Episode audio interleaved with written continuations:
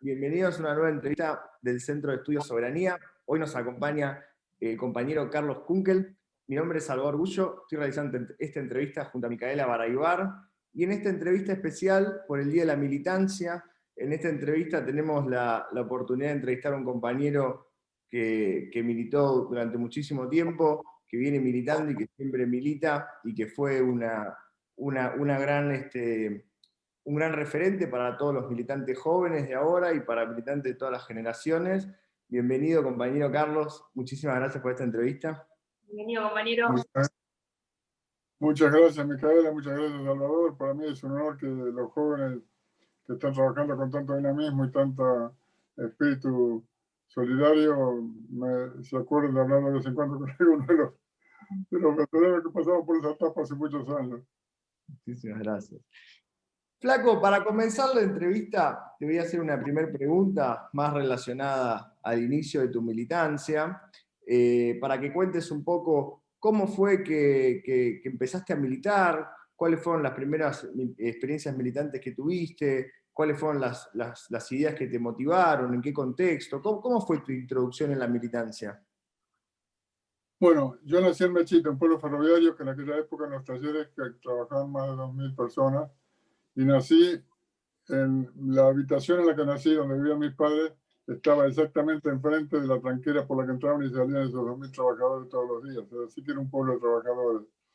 Cuando la campaña electoral del 46, que llevó a Perón a la presidencia, el acto y el tren paraba en Bragado, que está a 10 kilómetros de ahí, que es la cabecera del municipio, y ahí se hacía el acto donde iban los hombres, porque había una experiencia durante la época que la oligarquía argentina considera dorada, que fue la, la infame década, la década infame, la del fraude patriótico, que de patriótico no tenía nada, eh, había mucha violencia política. Entonces, al, acto político de, donde pasaba tanta victoria, desde el pueblo fueron los, los varones fundamentalmente.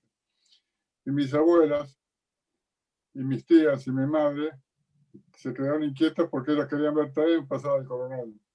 Entonces mis abuelas empezaron a llamar a las mujeres y se fueron todo un grupo muy grande de mujeres y me llevaron a mí también, que tenía tres meses. a mi primera a mi primer acto del peronismo. Así que yo no ingresé al peronismo, a mí me, ingresaron con pañales. Claro. Después, ya en el, en el 56, cuando yo tenía 10 años, cuando llegó a Bragado una, una, fotocopia de una carta de Perón donde hablaba de los asesinatos dispuestos por el Hamburgo de tantos patriotas en, junio de 1956, mi, una, una vecina me, nos hacía copiar en hoja de cuaderno con nuestra letra de pibe de, 10 años el texto de la carta de Perón y la doblamos en pedacitos y se lo llevábamos a los vecinos. Había que tener en cuenta que estaba el decreto que era delito mencionaba Perón y todo ese tipo de cosas. Así que lo mío no es mérito personal, me crié en esas cosas. Cuando tenía 14 años participé de una asado de unas 14 o 15 personas con el general Miguel Ángel que estaba preparando una insurrección militar para tratar de devolver la Perón a la, patria. Éramos 15 o 16 personas embragadas, la mayoría dirigentes sindicales, y yo, de 14 años, como pibe perdido en eso. No fue mérito personal. Así fue siempre. En, en, el 57 había sido la distribución de, de los conflicto clandestino del voto en blanco cuando la reforma constitucional que había dispuesto el muro, cuando en el 58 lo mismo para las elecciones, y se hacía lo que se podía, en la fecha determinada se salía a pintar, robábamos tiza en las escuelas para escribir en las paredes. Así fue toda mi vida. ¿Y, y qué, ¿Qué, ¿Qué, idea, qué anécdota, qué, sensación te genera esos, esos primeros, esa, esa, experiencia militante que tuviste antes de la, de la adultez? Porque ahora Mica te va a preguntar un poco más ya sobre tu militancia adulta, pero ¿qué, ¿qué, recuerdos, qué emociones, qué es lo primero que se te viene a la mente cuando recordás esos momentos? Y la generosidad, la solidaridad, el, el desprendimiento, nadie pensaba en ocupar cargos, había, lo que más que teníamos era la esperanza no caer en cana el premio mayor era poder salir sin que lo metieran en cana. En esa época de, la supuesta institucionalidad de los republicanos, porque los republicanos de ahora, los que se llevan ahora hablando de la república y que somos antidemocráticos nosotros, participaron en todas las elecciones donde era proscrito el peronismo. Siempre hablamos de las proscripciones del peronismo impuestos por la oligarquía y las sucesivas dictaduras cívico-militares. Pero en realidad hubo un partido, la Unión Cívica Radical, que sistemáticamente participó y convalidó, si no, no hubiera sido posible eso, y el Partido Socialista y el Partido Comunista participaban de todas las actividades en las que era maquinado el peronismo. Y el problema es que miremos para atrás la historia con un, miramos las conductas de hace 60 años con las pautas o la experiencia que nos puede haber dado los fracasos de distintas políticas a lo largo de estas seis décadas o cinco décadas. El problema es que siguen reivindicando los mismos dirigentes que condujeron esas cosas y siguen acusándonos a nosotros de las mismas cosas que acusaron a don Juan Manuel de Rosas después que el Imperio de Brasil, con, con fondos del Imperio de la Corona Inglesa, lo derrocó y derrocó la, la Confederación Argentina dicen las mismas cosas que decían de Hipólito cuando los radicales lo traicionaron y entregaron el gobierno en el año 30. Dicen lo mismo que decían de Perón en el 55. Bueno, nosotros perseveramos en lo que consideramos la defensa de los intereses nacionales, populares, y, vamos a tener, y hemos tenido ciertos errores a lo largo de todo este periodo, pero persistimos. Claro.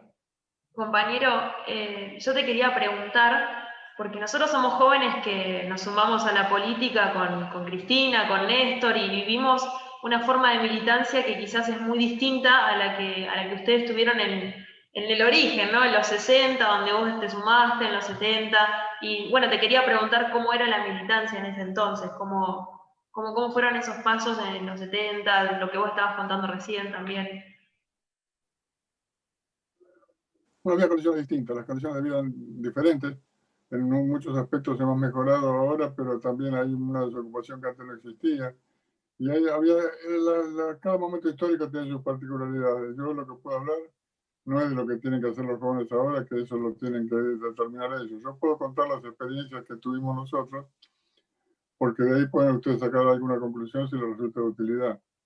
Nosotros escuchamos mucho a los mayores, a los dirigentes mayores. Yo me recuerdo permanentemente las reuniones en mi pueblo con don José López, Héctor con los compañeros que Jorge y con los compañeros que venían de la larga militancia en el peronismo, y, no eh, precisamente porque habían sido los que más funciones públicas habían cumplido, ocupado antes del 55, sino los que se agarraron las banderas en a partir del 56 o de, o de fines del 55.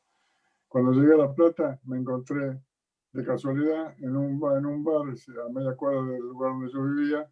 Escuché una conversación una vez y me corrí para hablar con ellos y eran los viejos militantes del peronismo, don Juan Agoto, que venía de la fuera de la década del 30, el gringo Pierini, que después fue asesinado por la AAA, fue uno de los cinco primeros asesinados por la AAA, Heriberto Torres, Hugo Maldonado, que era secretario general. Yo me ligué en La Plata a la militancia peronista, no a través de los jóvenes y de la juventud peronista, sino por un hecho casual, si vos querés, de haber escuchado una conversación en otra mesa, de haberme cruzado de mesa, con los dirigentes que más representaban la historia de, de resistencia desde, sus orígenes y que no habían claudicado ni se habían burocratizado.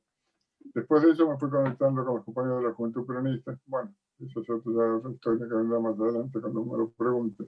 No, de hecho, de hecho, Flaco, yo justamente te iba a preguntar, eh, en consonancia con la pregunta que te hacía Micaela, es indudable que para todos los jóvenes y, todos los militantes peronistas, los 70, eh, la militancia de los 70 y lo, que, lo que vos construiste junto a otros compañeros, que sos uno de los grandes referentes de la juventud peronista de esa época, tiene un romanticismo que no, es, el momento, digamos, que uno siempre mira y se inspira eh, de la militancia, la, la, capacidad de movilización, eh, las consignas, digamos, son de alguna manera cuando, cuando la militancia tuvo su máximo esplendor. En ese, en ese momento, ¿cómo, ¿cómo fue la construcción y el esplendor de, la, de lo que nosotros conocemos como la gloriosa JP? Bueno, como decía, además de haber escuchado, hablé de los referentes históricos del peronismo en un pueblo natal Valgado con los que me ligué, de los referentes históricos, de algunos de los referentes históricos de La Plata, y a nivel nacional incluso con André Framini, con Dante Biel, con Avelino Fernández, con Sebastián Borro, siempre teníamos cuando podíamos encuentros. Cuando me empecé a llegar a, la Juventud Peronista de La Plata, o a la rama universitaria de la Juventud Peronista de La Plata, en la Facultad de Derecho, Ahí ya incluso en el año, cuando vino Isabel en el 65, yo todavía no tenía una militancia orgánica en La Plata, pero de todos modos, por amigos que tenía de los que conformaban la FAP, la Fuerza Armada Peronista, se, le hacíamos pata a veces, nos enterábamos que Isabel iba a un lugar y allá íbamos nosotros para hacerle pata, porque era Isabel cuando representaba la, a Perón en su puja con el bandorismo. Claro. Entonces, siempre nos movíamos, y viajábamos a dedo, viajábamos, iba, si estaba embargado y, y, me enteraba que Isabel iba a, 9 de julio o a Civicola en un pueblo de ese vecino, buscaba un par de amigos y nos íbamos a dedo, como fuera, para poder estar. ¿Y qué hacíamos? Nada, la acompañábamos, le hacíamos marco, por ahí había algunas piñas, algunos decían algo que no nos, no nos gustaba mucho.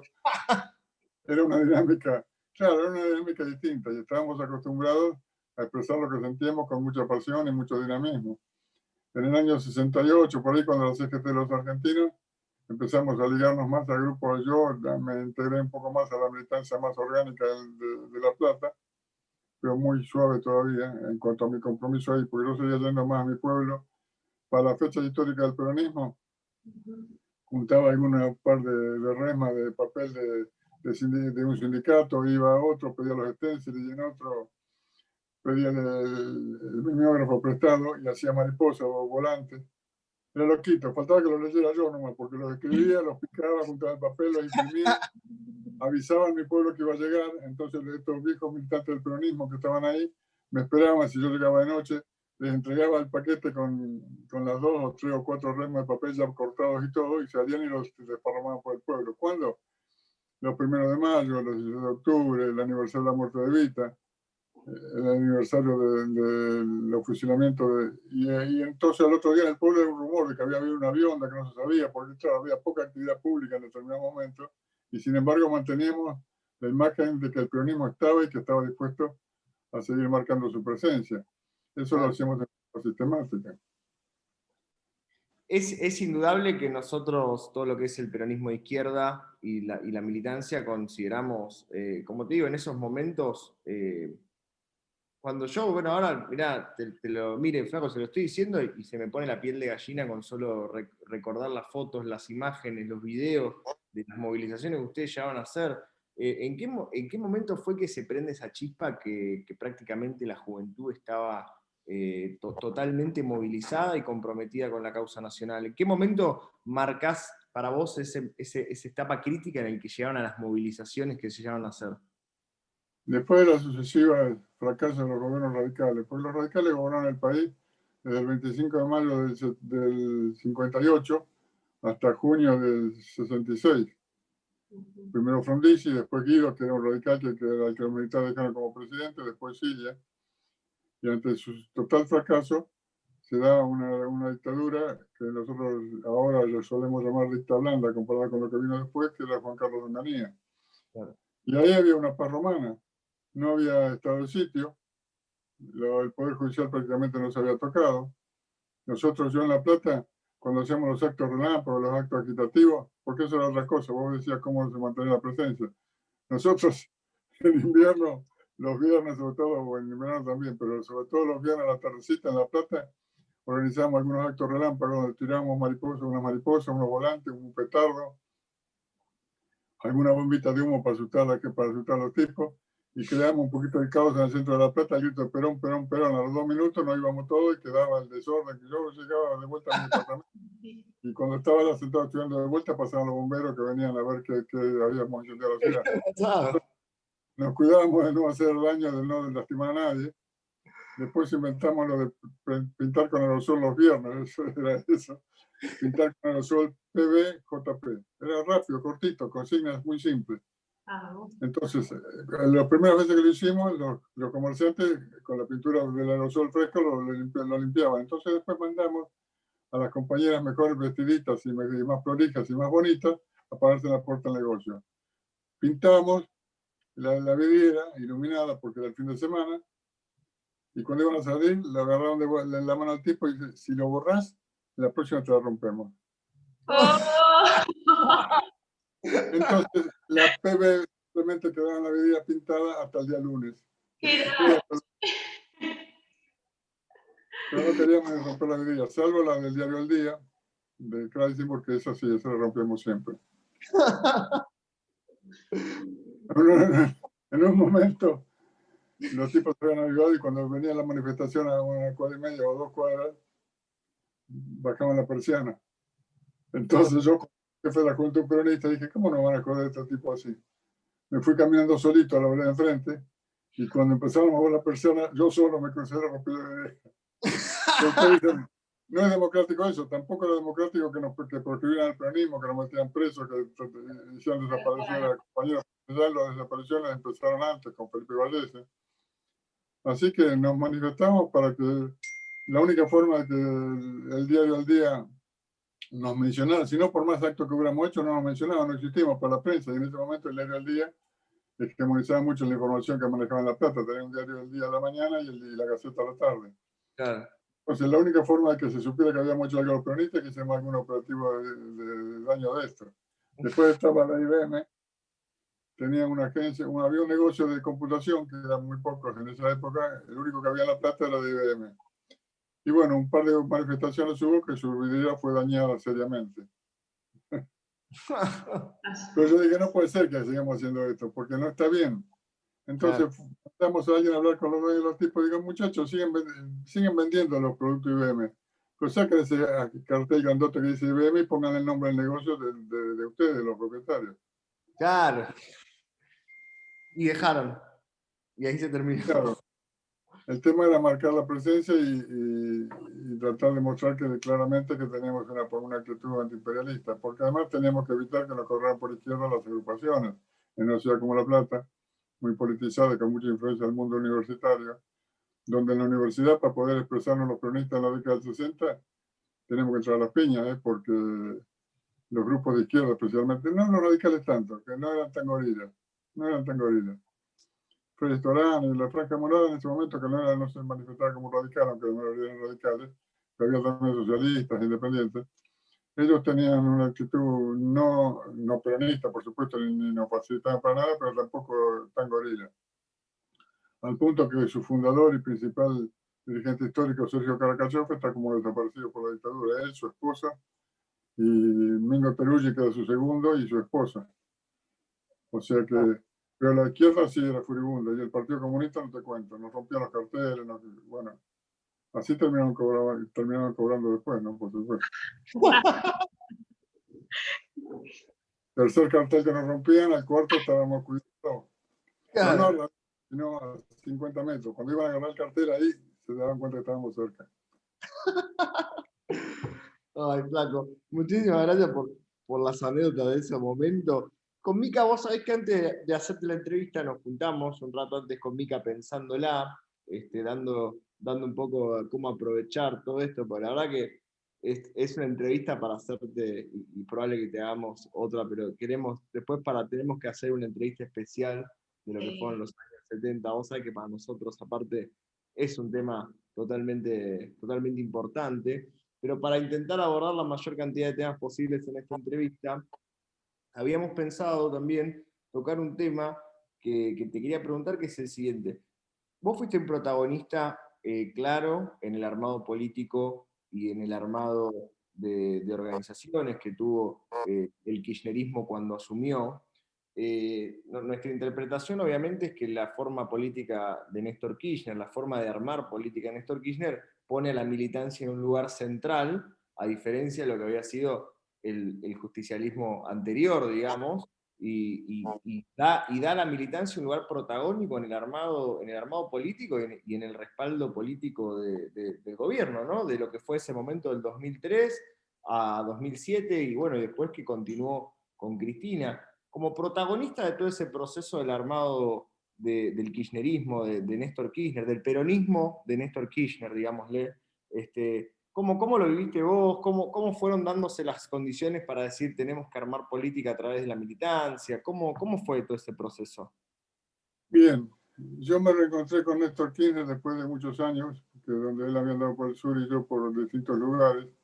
Entre la militancia, yo renuncié a diputado nacional a fines de, enero del 74 y ahí me voy a, radicar en, en el Chaco, estuve unos meses en el Chaco y después en Corrientes hasta que fui detenido en, septiembre del 75. Bueno, eh, después cuando salí en libertad, inmediatamente me puse a militar en el peronismo nuevamente, pero Néstor estaba en el sur, así que estábamos a 3.000 kilómetros y no teníamos una relación personal muy estrecha durante todos esos años. Lo cierto del caso es que cuando en el, a principios de octubre del, del 98, principio de octubre del 98, se hace la primera reunión del grupo Calafate, en Calafate justamente, por eso se empezó a llamar así. Eduardo Dualde me, me llama, Eduardo Alberto Dualde, el gobernador de la provincia de Buenos Aires, me llama eh, un par de días antes y me dice, flaco, hay una reunión así asado y quiero que vos vayas. En realidad, él lo que, lo que cuidó fue que no hubiera dirigentes de la provincia de Buenos Aires, del territorio. Yo estaba inserto en Varela muy, mucho tiempo, pero no, no tenía trascendencia en ese momento fuera de Varela. Bueno, fui allá y ahí tomamos contacto por primera vez. el grupo Calafate siguió reuniéndose en la ciudad de Buenos Aires durante todo el 99. Ah, ahí eh, durante todo el 99, hasta las elecciones inclusive, y yo la verdad que no participaba, no me interesaba mucho, estábamos demasiado con problemas con nuestra gente, nuestros vecinos en Varela y peleándola para salvar las necesidades más indispensables, así que no tenía muchas ganas de hablar por la superestructura política y además era para pelearme con muchos compañeros que estaban todavía muy, no tan alejados del neoliberalismo como a mí me gustaba. Hacían lo posible, seguramente, de acuerdo a sus posibilidades. Después, en la segunda reunión del Grupo Calafate fuera de la Ciudad de Buenos Aires, se hizo un año después, en a principios de octubre del 99, unos meses, unas tres o cuatro semanas antes de las elecciones, en Tanti, Córdoba. Ahí voy de vuelta y ahí sí, charlamos un rato al terminar con Néstor y me dice, flaco, el, el resultado es irreversible, vamos a perder las elecciones, así que volvamos a nuestros lugares tratemos de sacar el mejor resultado posible en nuestros municipios, en nuestras provincias, y después en noviembre nos encontramos. Efectivamente, en noviembre, antes que termine noviembre, me llamó, me convocó y empezamos a conversar con esto. Y ahí surgió, de una conversación ahí surgió lo del 2007, porque charlamos en Teatriz, un, restaurante que estaba cerca del departamento que lo tienen ahí en, el, en Recoleta. flaco, el proyecto original quiero, quiero destacar, el proyecto original era Néstor Kirchner 2007. El proyecto original era trabajar para la reconstrucción del peronismo después de la debacle neoliberal y volviendo a sus raíces históricas. Charlamos en el almuerzo, estaba Dante Dovena, estaba Paco Larcer, estaba Pepe Salvini y estaba Cristina que vino desde el Senado. Charlamos sobre todo la necesidad de reconstruir el peronismo, de volver a los valores del peronismo y todo ese tipo de cosas, y después salimos a la vereda, los dos solos, y yo le dije, todo está muy lindo, pero hablemos del 2007, porque si hablamos del 2003 no nos va a salir ni la flaca, refiriéndome a Cristina. 2007. Dice, ¿vos te parece? Pero el 2007 me dice, no es lejos. Digo, mira, en una de ellas se descuida, deja la puerta mal, dejan la puerta mal cerrada y nos mandamos. y se descuidaron. Se descuidaron. Y ahí empezamos a negar. Porque en el 2000 todavía se ponía mucho el eje reuniones en la ciudad de Buenos Aires, con grupos de, de, militantes, de activistas en la ciudad de Buenos Aires. Y a mí me parecía que no era la forma más adecuada de construir. Yo le decía, mira, si vamos, los compañeros van, vienen a la reunión, los convoca y vienen a la reunión, y los convoca otro dirigente y van a la reunión también, y los convoca otro y van también, porque todos están buscando un camino.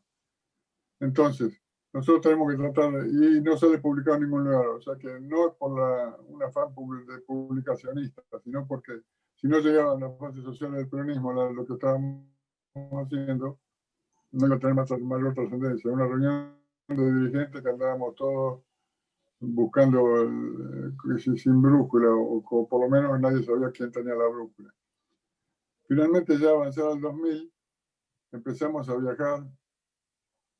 Él, él venía los martes a la mañana de Santa Cruz, gobernaba en Santa Cruz sábado, domingo y lunes, y el martes a la mañana estaba en Buenos Aires generalmente, y desde ahí hacíamos reuniones con gente del conurbano o del capital, pero sobre todo del conurbano, digo, con dirigentes sindicales o activistas, militantes, grupos, de lo que fuera, y a eso de las cinco y media de la tarde salíamos a salir desde Terminal Sur en un vuelo a algún lugar del interior. Martes, miércoles y jueves, casi todas las semanas la misma rutina. Llegábamos al lugar, llevábamos dos, dos cameramen, un cameraman, dos cameramen de, del canal de Santa Cruz, subieron el avioncito, y lo que hacíamos era una conferencia de prensa y un acto. No nos quedamos, perdón. No, tranquilo, tranquilo.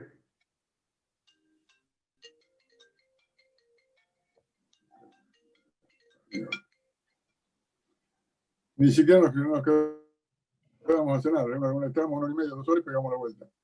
Así era de, martes a jueves. Los días viernes él organizaba otra cosa, ya había, lo hacía volviendo para, para Santa Cruz, así que iba a La Pampa o a Blanca, algunos lugares que ya le quedaba de paso hacia el sur. Y ahí predicábamos, y con la difusión sobre el canal de crónica, sobre todo, nos difundíamos las reuniones y las cosas que se habían hecho y tenía mayor trascendencia que si lo hacíamos en la propia ciudad Buenos Aires. Eso duró desde el fin del 2000, 2001, 2002, hasta que, y así fuimos construyendo, hasta que se produjo la, cuando se produce la, el resultado final lógico de todo el gobierno radical, que es la huida por algún fondo, por algún lugar, o en helicóptero o en taxi. Claro, porque toda la vida hemos empezado hablando de los partidos de origen popular. Yo mismo lo he dicho siempre. Pero Lense murió hace mucho, Irigoyen también. Cabreche y los que seguían levantando las banderas históricas originales del radicalismo, en la década de 40 se pasaron al peronismo. los demás son los que están ahora. Claro. Bueno, pero lo cierto del caso es que fuimos construyendo así y cuando se produce la debacle, Dualde lo llama a Néstor, la verdad le ofreció ser jefe de gabinete. Cuando se quedan discutiendo a solas las condiciones, no estuvo de acuerdo Néstor con... Lo primero que no estaba de acuerdo era con la devaluación como se hizo. Él pretendía que la, el valor real del dólar no era 1 a 1, sino 1 a 41, 42, decía él, y que había que hacer, mantenerla para un cambio fijo pero hacer la, la, salida de la convertibilidad en forma gradual. Pero bueno, esos son tecnicismos que no vienen ahora al caso a hacer. Lo que pasa es que produjo un enfrentamiento muy grande. Yo estaba de viaje en ese momento, en enero, en la primera quincena de enero del, del 2002. Y cuando volví vi que estaba la cosa muy en un enfrentamiento público muy grande con Dualde.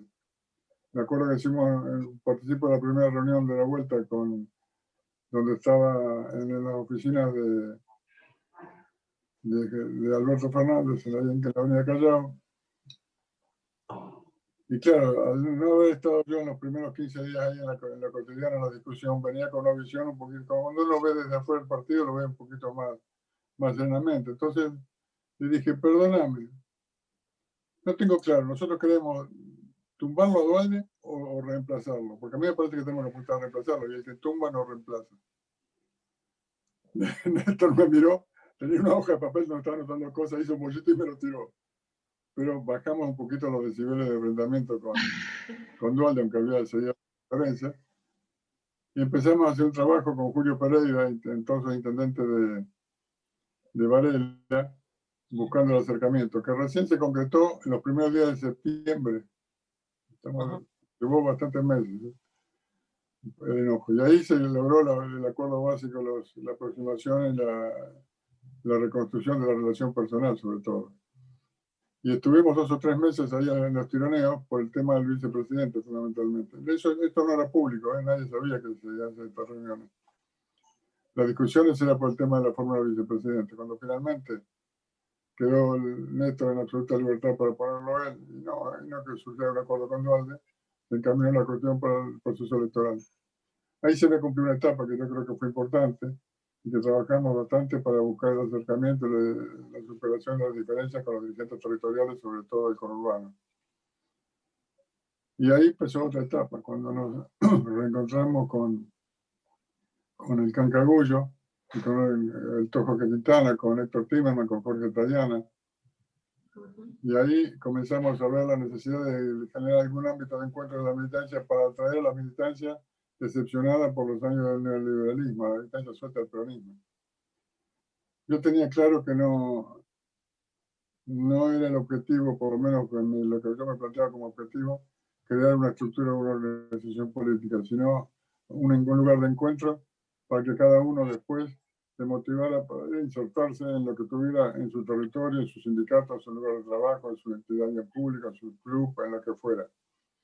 Entonces todos los lunes nos reunimos, lo que se, dio a llamar el grupo Michelangelo. Eh, Tomada también había sido los impulsores originales del encuentro, de los encuentros. Fue uno de los que me convenció de hacerlo. Y ahí empezamos a reunirnos todos los lunes con una cita abierta en el local de Michelangelo, que estaba cerrado, no funcionaba, pero el Canca lo consiguió que no, no lo prestaran. Estaba cerrado, la actividad había, había clausurado hace tiempo. Y entonces era un lugar abierto, estaba en el centro, estaba a mano, a las 7 de la tarde nos convocábamos, hablábamos ahí, hablaba libremente todo lo que quería. En la mesa estábamos sentados Jorge Tallana, eh, Ernesto Villanueva, Jorge Quintana, el que habla, Oscar Nieva, que actualmente es dirigente del Empleo de Comercio, y Susana Sáenz, no por ser la suegra de, Jorge Tallana, que lo es, sino porque era una militante que venía de la agrupación de, la agrupación Evita de, de la juventud peronista de los años 70. Una gran militante. Y ahí lo que generamos es ámbito de discusión política permanentemente. Yo me acuerdo que por ahí algunos compañeros, después que habían venido dos o tres reuniones, decían, bueno, compañeros, pero avancemos. Me acuerdo un compañero particularmente, lo tengo presente, pero no quiero hacer su nombre porque no me da el caso. Avancemos, porque esto ya lo dijimos varias veces. De que lo dijimos, lo escuchamos y lo subimos. ¿Y en dónde te insertaste vos? Vos sos de, de Esteban Echeverría. Te arrimaste por lo menos a una, sociedad de fomento, en un club, un barrio, un lugar de trabajo. Esto no es para hacer una orga desde acá ahora. Ya esta la orga la hicimos en los años 70 y no nos fue bien. Esto es para convencer a la militancia que tiene que insertarse a militar en el territorio, en los lugares de trabajo, en los sindicatos. Claro. Era un objetivo que consideramos importante en aquel momento. Si no íbamos a hacer una cuestión cerrada y que no iba a tener sentido al punto que el, grupo Michelangelo funcionó como tal y con mucha difusión en la prensa, que nosotros no le dábamos ninguna difusión a la prensa, pero como eran reuniones abiertas, iban, los periodistas a hacer notas y te tergiversaban lo que se quería hacer. Duró durante todo el año 2003. Sobre el fin del año hicimos incluso un encuentro muy importante en Córdoba, masivo, y otro se hizo en la, ciudad de Buenos Aires. Y sobre eh, fin del 2003 lo suspendimos porque venía el verano, pero en realidad después no lo volvimos a hacer más. Pero nadie, nos dijo que no lo hiciéramos. Yo estaba convencido de que no era necesario hacerlo. Porque lo que había que hacer era insertarse en la militancia y no hacer un grupo que podía tener 50, 100 o 1000 adherentes, pero en un momento en que había que reconstruir toda la estructura del Estado y de la militancia y la estructura del peronismo, había que buscar no ser sectario ni hacer organizaciones cerradas. Pero eso depende de cada época, de cada circunstancia y de cuáles son los actores a los que nos toca tener algún protagonismo en cada momento histórico. Bueno, Flaco, yo te quería decir con, con todo lo que contás, eh, primero agradecerte, porque siempre nosotros decimos los más jóvenes que caminamos porque otros caminaron antes, y para nosotros y nosotras es un montón poder compartir una entrevista con vos. Quizás eh, no, no, nos conocemos tanto, pero detrás de, una, de un Zoom hay personas que militan todos los días y como vos decías, ¿no? que se juntaban a, sus reuniones políticas y decían, bueno, ayudaste a un club, estuviste en una sociedad de fomento, ¿qué es lo que hiciste? Y bueno, creo que, que también este mensaje va a llegar a, muchos compañeros y compañeras que, que, están en sus lugares militando y, y está bueno revalorizar la militancia. Para nosotros es tener la historia en vida tener en una entrevista con vos. Y por eso yo te quería preguntar y, abrir este, este, esta pregunta a lo que a vos te surja también, que, ¿qué les dirías a, las generaciones jóvenes, a los que hoy estamos militando? ¿Qué, cuál es tu mensaje? ¿Cuál es tu idea? ¿Qué pensás de lo que estamos haciendo? Eh, sería muy lindo escuchar tu punto de vista. Bueno, yo creo que hay una, corriente muy fuerte de peronismo que va homogenizándose y que trata de capacitar, fundamentalmente que se capaciten, que se formen, porque no son las mismas condiciones que se requiere para la militancia ahora que las que se requerían en nuestros tiempos. Nosotros no íbamos a hacer un estudio de, Derecho Penal en la Facultad de Derecho de La Plata, pero nos preparamos para hacer otra cosa y teníamos que hacer otra cosa. Así que eso varía. Miren, yo estoy en tres o cuatro grupos, algunos impulsé, los formé,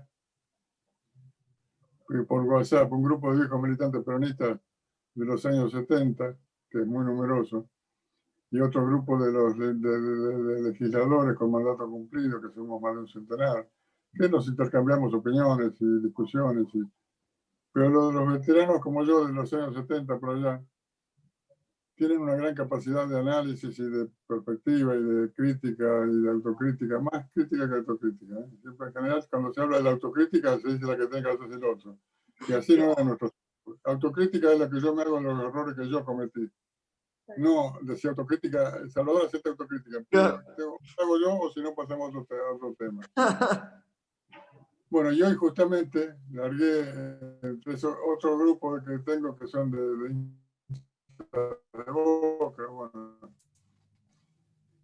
y hoy justamente, después de muchos análisis, tenemos, y en general son buenas y coincidimos, si ustedes las ven, puede ser que son buenas propuestas. Pero a mí se me ocurrió decir, bueno, las propuestas son todas muy buenas, pero ahora vamos a plantear una cuestión.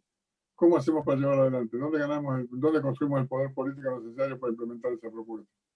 Porque podemos analizar cuál es la política del Banco Central y yo les puedo asegurar que hubo aporte de compañeros que los teóricos plantearon con eh, cosas muy importantes que realmente sería trascendente de saber que además de analizar, capacitarse, estudiar los problemas que afectan a nuestra sociedad y al país y ver cuáles son las propuestas que generaríamos para solucionarlas, hay que saber que hay que construir representatividad y poder político para llevarlo adelante. En democracia es a través de la representatividad y el poder político, y siempre fue a través de la construcción del poder.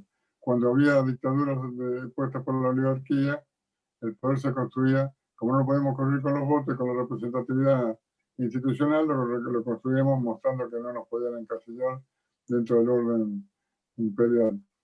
Ahora hay que hacerlo a través de la participación democrática. Bueno, Flaco, la verdad, esta entrevista da para, eh, eh, me quedo con las ganas de poder ondear en temas y temas. Eh, creo que, mira, me gustaría poder hacer entrevistas sobre temas particulares, porque me parece que todavía nos faltó un montón de hablar de los 70, nos faltó un montón que hablar del kirchnerismo. En eso, bueno, tuviste tu rol protagónico en ambos lugares, estuviste preso muchísimo tiempo durante la década del 70 con la, con la dictadura, en el kirchnerismo fuiste uno de los subsecretarios más importantes del inicio de la gestión de Néstor y desde ahí se generaron las primeras grandes armados políticos. La verdad que es, es, es una pena que, tener una sola entrevista para entrevistarte a vos, eh, pero bueno, sabé que no va a ser la última que te hagamos, te voy a estar molestando probablemente con Mica, te vamos a estar molestando en breve porque vamos a buscar otro tema más para poder ondear más, porque bueno, eh, la verdad, esperemos que a todos los que nos están mirando y a todos los que nos miren eh, les, les, haya resultado enriquecedora y seguramente todos los mensajes van a ser ¿por qué no le preguntaste tal cosa? ¿Por qué no. Y es algo que con Mica sabemos, que no te tuvimos preguntar todo lo que queríamos, pero lamentablemente se nos termina la entrevista. Así que Flaco, muchísimas, pero muchísimas gracias por este tiempo, muchísimas, muchísimas gracias por, por todas las palabras. La verdad que escucharte eh, y te lo digo como un militante que, soy, y, con Mica nos conocimos militando en el colegio desde muy chicos, eh, lo único que deja para pensar es cómo ser mejor militante, eh, qué hago yo, qué puedo hacer yo para mejorar desde lo individual y desde ese lado aportar un granito de arena más para el colectivo. Y otra cosa que, que a veces hay que, no cobramos magnitud de la dimensión histórica de un proceso que hoy se refleja como el peronismo, antes se reflejó con el irigoyenismo, antes se reflejó con el rosismo y así es, es una lucha por la historia que ahora estamos bien parados, tenemos que saber defenderla, pero bueno, experiencias como las tuyas nos marcan que es, cíclico y, y, van a venir grandes batallas y allí tenemos que estar preparados para darlas. Así que Flaco, muchísimas gracias por este tiempo y espero que la hayas pasado bien y que, y que la repitamos. Va a ser un placer. Miren, yo no hice nada excepcional, era lo que cada uno en cada momento hacíamos lo que consideramos que era necesario para la subsistencia del peronismo y para dar respuesta a los requerimientos, a las necesidades y a las aspiraciones de, nuestro pueblo. A veces nos equivocábamos, otras veces nos acertábamos, pero hubo, eran miles de compañeros que hacíamos lo mismo. Algunos lo hicieron durante un año, dos años, tres años, después se decepcionaron, tuvieron problemas, o murieron o se desaparecieron. otros tuvimos la suerte de sobrevivir y tuvimos la suerte de encontrar siempre una motivación, un ánimo para continuar y no bajar la bandera. Y ahora tenemos el estímulo de que los jóvenes nos escuchan desde Flaco, muchas, gracias, por esto. Gracias por ser esa generación que no bajó la bandera nunca. Y como vos dijiste, hay dos palabras que, que me quedo y que está bueno decírsela a nuestros compañeros y compañeras, que destacaste de tu generación la generosidad y la solidaridad. Y eso también es nuestra bandera para militar todos los días. Así que, pero muchísimas gracias. Por mi parte, emocionada también porque es un montón. Gracias. Chao, flaco. Chao.